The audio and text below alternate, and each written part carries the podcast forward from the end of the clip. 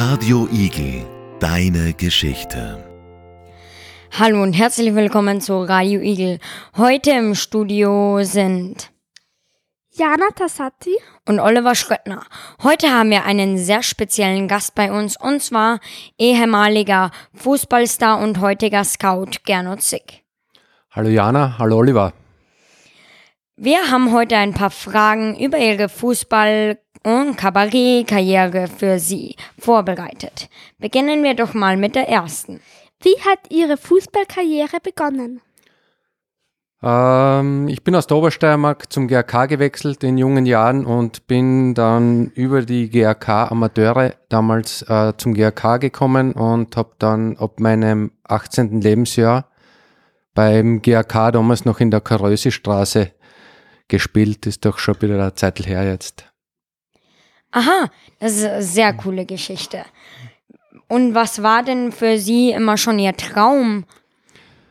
Äh, das war natürlich ein großer Kindheitstraum, weil man muss sich das vorstellen, ähm, wenn man Fußballer wird, dann ist das nicht so von einem Tag auf den anderen, wo man sagt, ah, ich werde jetzt Fußballer und dann geht das los, sondern da ist natürlich sehr viel Schweiß damit verbunden und das ist halt in Verbindung, aber mit sehr viel Freude. Das heißt, man sieht ja den Beruf Profifußballer lange Zeit ja nicht als Beruf, sondern ganz klar als Hobby, weil man das macht man mit ähm, 12, 13, 14, 15. Es wird von Jahr zu Jahr intensiver. Man muss sehr viel Zeit investieren, man muss sehr viel einfach auch, auch opfern oder aufgeben. Ja, und, und einfach auch mit dem, mit dem Traum vor Augen, dass man, dass es früher oder später vielleicht einmal, ähm, ja, dass man es zum Profi schafft. Und das ist glücklicherweise bei mir aufgegangen. Wobei ich sagen muss, wenn es nicht aufgegangen wäre, wäre es trotzdem eine coole Zeit gewesen in meiner Jugend. Mhm. Sehr interessant. Wie kommt man eigentlich zu einem, so einem Verein wie dem GRK? Ah, der GRK war damals, ja, erinnert mich jetzt wieder an die jetzige Zeit, damals wie heute, ein Zweitligaverein. Äh, Sturm Graz ähm, war die Nummer eins in der Stadt, das heißt, das war, das war ein Verein in der ersten Liga. Und ähm, ich war damals einer der wenigen, der zum GRK gewechselt ist, ähm, weil, ähm, weil sie die Leute damals einfach sehr, sehr um mich bemüht, hab und, und, bemüht haben und ich einfach ein gutes Gefühl gehabt habe, dass ich da richtig aufgehoben bin beim Verein. Ja, okay. Ähm, wurden Sie zum GRK eingeladen oder haben Sie sich selbst beworben? Ähm, das war damals so, äh, also selbst beworben in der Form hat, das hat es damals ja noch schwer gegeben. Es, es war kein, man muss sich die Zeit vorstellen, es hat noch kein Internet gegeben, es hat keine E-Mail-Adressen gegeben, etc. etc. Man hat sich halt untereinander gekannt und und dann war es im Endeffekt so, dass der GRK an mich herangetreten ist und, und dann ist das so Schritt für Schritt weitergegangen, dass, dass ich dann eben, wie gesagt, mit 14 mit dem Schulwechsel nach Graz gewechselt bin und eben zum GRK gewechselt bin. Okay, wenn der GRK Sie eingeladen hat, waren Sie da überrascht? Ähm, überrascht ist der falsche Ausdruck. Die, habe mich sehr gefreut, so würde ich es so würde ich ähm, formulieren ähm, und habe das natürlich auch als Chance, als Chance gesehen, weil es war klar, wenn ich, wenn ich äh, damals von der Obersteiermark nach Graz komme, dass ich natürlich auch einen Verein brauche. Bei mir war das damals noch so, in der Jugend war GRK und Sturm zusammen. Das heißt, äh, ich habe in der ganzen Jugend auch mit Sturmspielern gespielt. Kann man sich jetzt da wahrscheinlich ähm, eher schwer vorstellen, aber das war damals noch, also wir waren ein paar Spieler vom GRK und da recht, recht viele von Sturm Graz, aber wir haben zusammen in einer Mannschaft gespielt.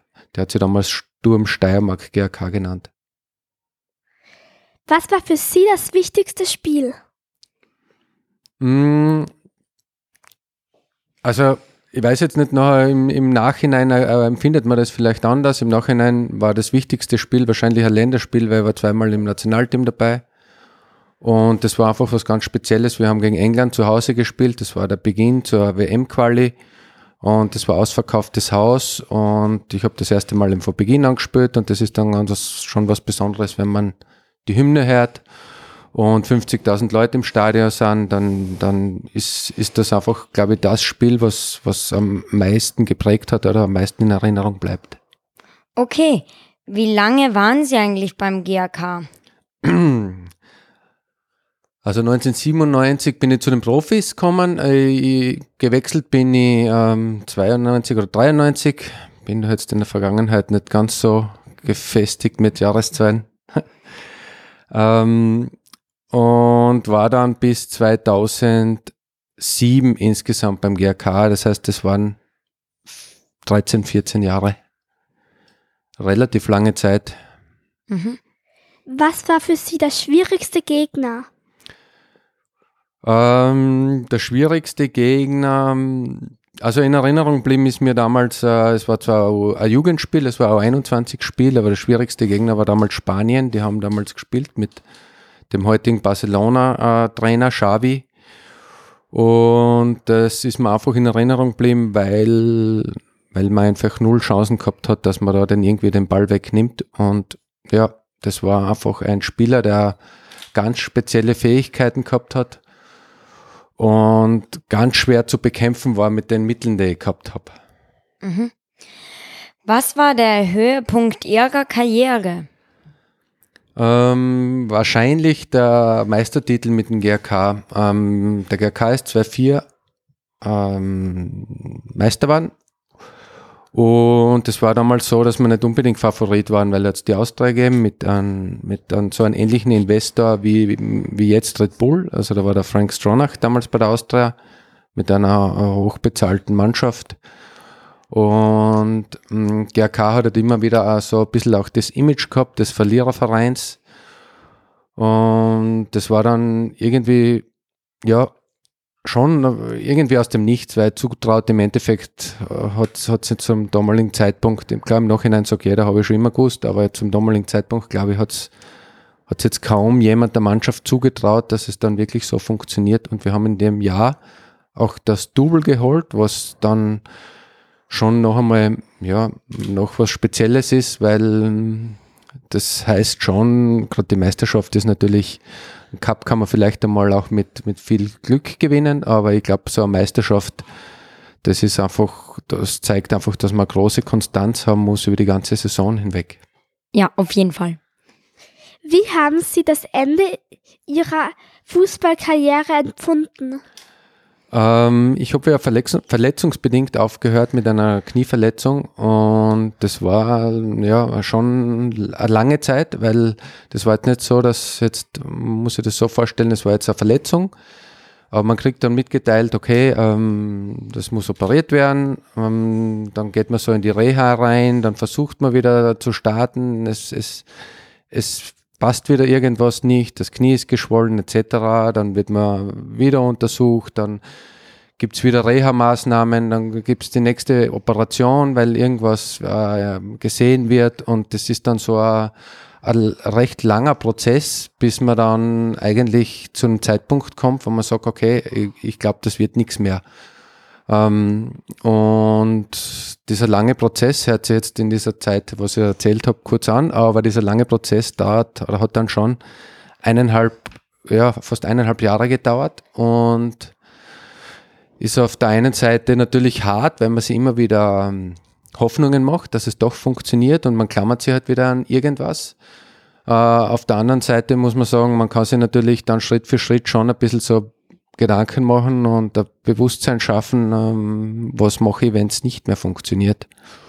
Ja, und ich würde gar nicht sagen, dass ich das in anderthalb Jahren geschafft hat, weil das ist einfach ein langer Prozess, weil man muss sich das so vorstellen, ich war mitten in der Fußballkarriere, war jetzt noch nicht so alt, dass man sagt, okay, ich muss aufhören, sondern die Gedanken waren einfach 100% beim Fußball. Und wenn man Fußballer ist, dann gibt es eigentlich ganz, ganz wenige Fußballer, die sich Gedanken machen, ähm, was ist nachher oder was, was, was wird da nachher auf mich zukommen oder was mache ich nachher. Es gibt 100% Fokus, das wird auch verlangt vom Umfeld, vom Trainer, vom Verein, hundertprozentiger Fokus für Fußball. Das macht man dann auch. Ähm, der Nachteil ist halt dann, wenn man, wenn sowas passiert, wie bei mir, eine Verletzung, ähm, hat man jetzt im ersten Schritt nicht wirklich vorgeplant, was tut man danach. Okay. Spielen Sie jetzt noch ähm, Privatfußball? Nein, gar nicht mehr. Also mir geht's auch mittlerweile gar nicht mehr ab. Ähm, und, und ich bin auch bei so Gaudi-Kicks etc. jetzt auch aus verletzungstechnischen Gründen natürlich, aber auch, weil man, ja, weil ich auch, auch nicht den, die Lust äh, empfinde, dass ich da irgendwo dabei sein muss. Also das Kapitel ist abgeschlossen für mich. Ja, okay, dann sehen wir uns nach einer kurzen Pause wieder. Willkommen zurück. Ähm, Im vorigen Teil haben wir ein bisschen über die Fußballkarriere von Gernot Sick gesprochen. Und jetzt wollen wir über seine mittlerweile vergangenen Hobbys weitergehen. Und zwar, Sie waren ja mal Kabarettist. Ja, genau. Ähm, ist da auch schon ein bisschen ähm, Zeitl her jetzt. Ähm, hat, hat sie dann irgendwie so ergeben. Ich sage mal, wahrscheinlich aus der ähm, ja, schon aus der Deprimiertheit, dass ich meine Fußballkarriere beenden habe müssen. Ähm, will gar nicht sagen, das hat sich eigentlich im, im, im Unterbewusstsein dann so ergeben, dass ich sage, okay, das muss ich irgendwie aufarbeiten. Und äh, es hat sich dann so ergeben, dass ich zusammen mit meinem damaligen Nachbarn, der auch Fußballer war, ähm, angefangen habe, so, weil es doch immer wieder sehr lustige Anekdoten gibt im Laufe einer Fußballkarriere, dass wir angefangen haben, das niederzuschreiben und so ein bisschen auch nachzuspielen. Das heißt, ähm, so Konstellationen, Trainer, Spieler, was sagt der Trainer, was sagt der Spieler.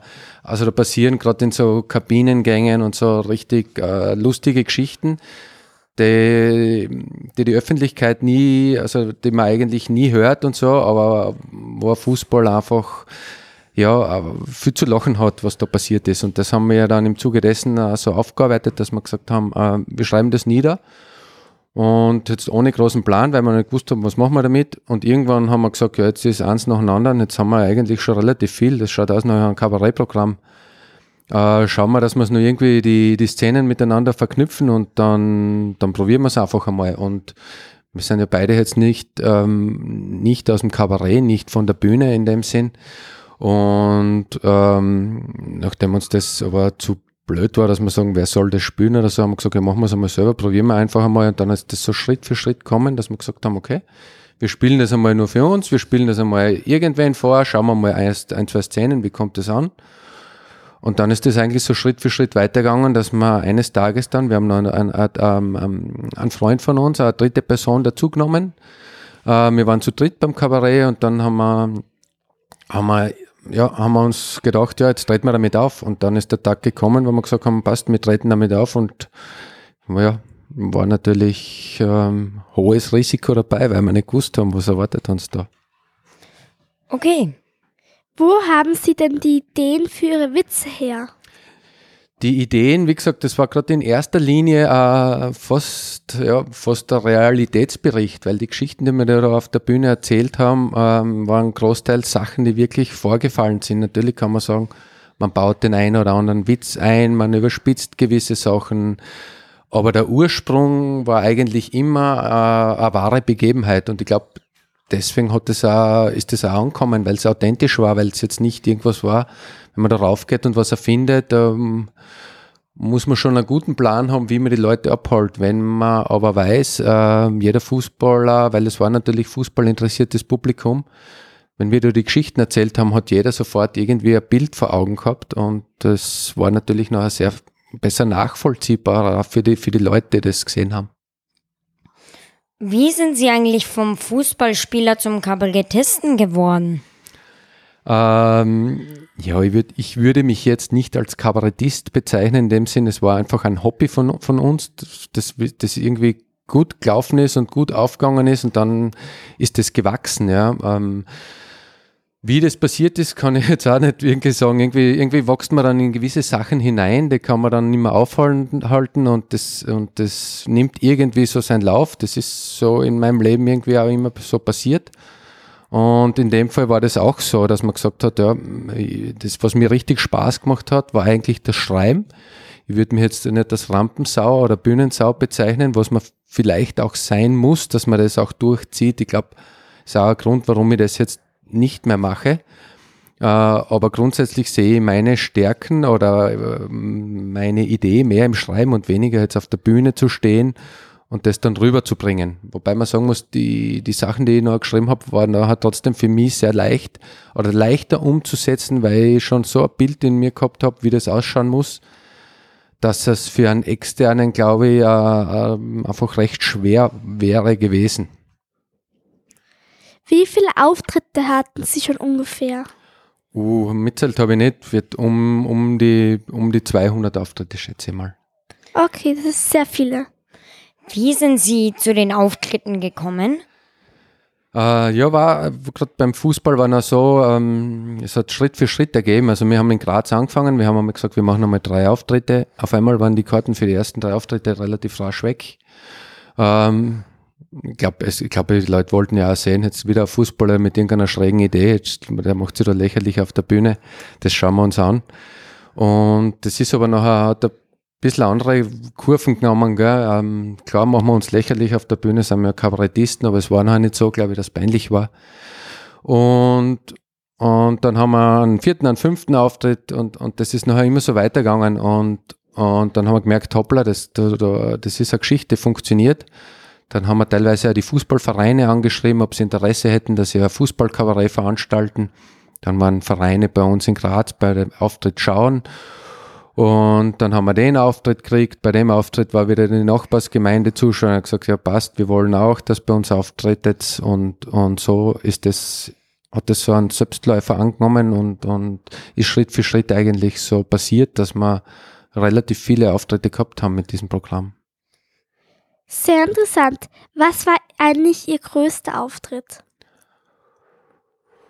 Uh, ich schätze mal so um die 250 bis 300 Leute war jetzt das Maximal, am Maximum an Publikum, wobei man sagen muss, ähm, gerade eine Kleinkunstbühne, wo wir unterwegs waren, ist es ja ähm, ist es sehr abhängig, wie groß der Saal ist. Das heißt, wenn da 300 Leute sind und man ist vielleicht in einem Saal drin, wo 1000 reinpassen, ist es irrsinnig schwer, Stimmung reinzubringen, weil man muss sich das so vorstellen, das sind oft kleine Säle, da haben 40, 50 Leute Platz und ähm, da muss ich sagen, da waren richtig legendäre Abende dabei, weil einfach die Stimmung, die man da drinnen schafft, äh, da drinnen bleibt. Und es ist dann leichter, äh, wenn der Saal voll ist, unabhängig wie groß er ist, ähm, als die Geschichte, wenn man sagt, Riesensaal und man versucht dann die, die ganzen Kabarettisten Tricks, man versucht dann die Sesseln so zu stellen, dass, er, dass der Saal eh voll ausschaut. Im Endeffekt ist es nicht. Und die Stimmung ist auch dann äh, ganz schwer äh, aufrechtzuerhalten oder eben auf das Level zu bringen, auf das, auf das man es gerne haben will. Und wo war denn dieser Auftritt? Ähm, ja, wir haben eigentlich hauptsächlich in der Steiermark gespielt. Also außerhalb des Bundeslandes waren wir ganz wenig unterwegs. Ähm, hat dann natürlich auch den Grund gehabt, weil, weil man meinen Namen auch gerade oder unseren, unsere Namen gerade in der Steiermark gekannt hat und jetzt abseits des Bundeslandes war das Interesse enden wollend. Wir haben vielleicht ja, fünf bis sieben Auftritte außerhalb des Bundeslandes gehabt. Aber wie gesagt, in der Steiermark waren wir nahezu überall, ob es in Enstal war, ähm, Mürztal, Murtal, äh, West, Süd, Oststeiermark, Graz, eigentlich überall. Hatten Sie schon berühmt, berühmte Personen bei Ihren Auftritten? Ah ja, es waren, es waren richtig viele äh, ehemalige Fußballer natürlich, dann ähm, im Laufe der Zeit äh, den einen oder anderen aus der Kabarettszene kennengelernt und ähm, die waren dann auch teilweise bei mir bei, oder bei uns im, im, im Kabarett zuschauen. Ähm, jetzt weiß ich aber nicht, also ähm, an, an, an berühmten Personen, wenn jetzt sagen kann, wie gesagt, es, es, es waren viele aus der Fußballszene, weil der Fußballprogramm oder ich habe ja drei, drei Kabarettprogramme geschrieben ähm, und gerade das erste war sehr fußballlastig ähm, und erst dann habe ich sozusagen meine Themen ein bisschen erweitert. Okay, wir machen jetzt eine kurze Pause. Wir sind jetzt zurück. In den letzten zwei Teilen haben wir besprochen, ähm, wie unser Gernot Zick hier im Studio ähm, Fußballer war und Kabarettist. Jetzt besprechen wir seinen heutigen Beruf und zwar Scout. Was ist denn eigentlich ein Scout? Ein Scout ist äh, eine Person, die, die sich äh, Fußballspiele anschaut und in weiterer Folge die Spieler oder das Gesehene beschreibt und bewertet und mit diesen Informationen äh, in weiterer Folge versucht, ähm, äh, ja, die wichtigsten Sachen herauszufiltern und weitere Vorgehensweise zu besprechen, weil es geht ja im Scouting gerade äh, sehr viel darum, Spieler zu transferieren. Das heißt, äh, ich bin zuständig für ähm, Red Bull Salzburg, äh, für die Fußballakademie und äh, da ist der, der Transfer natürlich jetzt zum Verein, auch weg zum Verein, einfach ein großes Thema, wie man auch äh, aus den Medien jetzt das in den letzten Wochen und Jahren erfahren hat. Sehr interessant. Was muss man eigentlich als Scout können? Ähm, Scouting ist äh, im Endeffekt ein Beruf, den kann man, also es gibt jetzt nicht ähm, eine Lehre, eine Ausbildung, wo man sagen kann, okay, ich mache jetzt die dreijährige Ausbildung zum Scout und dann bewerbe ich mich bei Firmen, sondern Scouting ist im Endeffekt so noch, ich sage ein bisschen in den, in den schon mittlerweile schon ein bisschen gesteigert, aber es war gerade noch vor vier, fünf Jahren, wie ich angefangen habe, äh, in den Kinderschuhen. Ähm, es machen zumeist äh, ehemalige Spieler oder Spieler, die schon im Verein tätig sind und es ist wieder eine Sache, wo man so eigentlich aus einer anderen Sache hineinwächst. Okay, wie sieht der Alltag eines Scouts aus? Also mein Alltag äh, ist unterschiedlich. Ja. Man, man muss das unterscheiden zwischen Live-Scouting und Video-Scouting. Das heißt, ähm, entweder schaue ich mir Spiele ähm, im Internet oder, ähm, oder im Fernsehen an, ähm, oder ich gehe live vor Ort, wobei man sagen muss, da ist dann meistens äh, viel äh, Aufwand dahinter, weil es geht da um Flugreisen, es geht um lange Anfahrtszeiten. Das heißt, man versucht da, wenn man schon lange Anfahrtszeiten hat, entweder ist es ein großes, wichtiges Spiel, wo es um einen Spieler geht, oder man versucht, äh, mehrere Spiele äh, zusammenzuziehen. Das heißt, man versucht gleich ein ganzes Turnier anzuschauen, damit sich dieser Aufwand des Reisens auch rentiert und man jetzt nicht für ein Spiel, keine Ahnung, äh, Tage unterwegs ist und, und dann wieder zurückfährt. Dann hängt es auch sehr viel davon ab. Ich bin sehr viel im Jugendbereich tätig tätig. Das heißt, es, es gibt nicht zu jedem Spiel äh, Videoaufnahmen. Das ist ja was anderes wie bei den Profis, weil bei den Profis kriegt man eigentlich vor jedem Spiel Videoaufnahmen. Das heißt, äh, es, es bedarf einer genauen und guten Planung, wo man hinfahrt und was Sinn macht. Äh, welche Spieler sind dort, was kann man vielleicht vorweg mit Video schon abdecken, dass man, dass man so ein paar Grundinformationen kriegt und dann gezielt irgendwas macht. Was gefällt Ihnen besser, halt am Fernsehen anzuschauen oder zu reisen? Ähm, ich bin auch, es ist natürlich aufwendig, aber ich bin absoluter Fan vom Live-Scouting, weil man natürlich viel mehr mitbekommt. Ja. Beim Video, man kriegt gewisse Sachen nicht mit, was schreibt der Trainer rein, wie ist die Stimmung, äh, wie, wie, war das Aufwärmen. Man kann einfach live viel mehr viel mehr ähm, Sachen beurteilen und in die Beurteilung einfließen lassen, als es am Video nachher, wo man einfach abhängig ist von einer Kamera, die vielleicht, wenn eine Laufbahn ist, äh, wenn es ballfern ist, 100, 150 Meter weg ist vom Geschehen. Ähm, da ist es einfach schwierig, sich ein Urteil zu machen. Ähm, was ist das Besondere, bei Red Bull arbeiten zu können? Äh, ja, ich glaube, ähm, es ist nicht nur unser Image mittlerweile nach außen hin sehr gut, sondern äh, ich kann das nur bestätigen, so wie das Arbeitsumfeld geschaffen wurde, ist einfach ist ans, ausgenutzt worden. Und zwar was man jetzt in vielen Teilen eigentlich äh, das Schwierigste sagen wir so, das Schwierigste, was, was, was für ein Unternehmen das Schwierigste ist, wenn man schon Strukturen aufgebaut hat und diese Strukturen dann zu ändern. Man sieht das jetzt, sei es in der Politik, wie auch immer, wenn schon was da ist und man muss das ändern oder man will das ändern, dann gibt es einfach sehr viel Gegenwehr, sehr viel Gegenwind, jeder ist dagegen, keiner versteht mehr, was los ist. Und Red Bull, wie es in Red Bull in Fußball eingestiegen ist, war einfach der Riesenvorteil. Man fängt mit einem weißen Plattel Papier an, man kann sagen, okay, wie wollen wir es haben?